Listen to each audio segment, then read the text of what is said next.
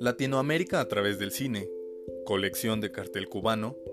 exhibe 29 piezas producidas en el ICAIC y resultado de la interpretación de películas filmadas en Cuba,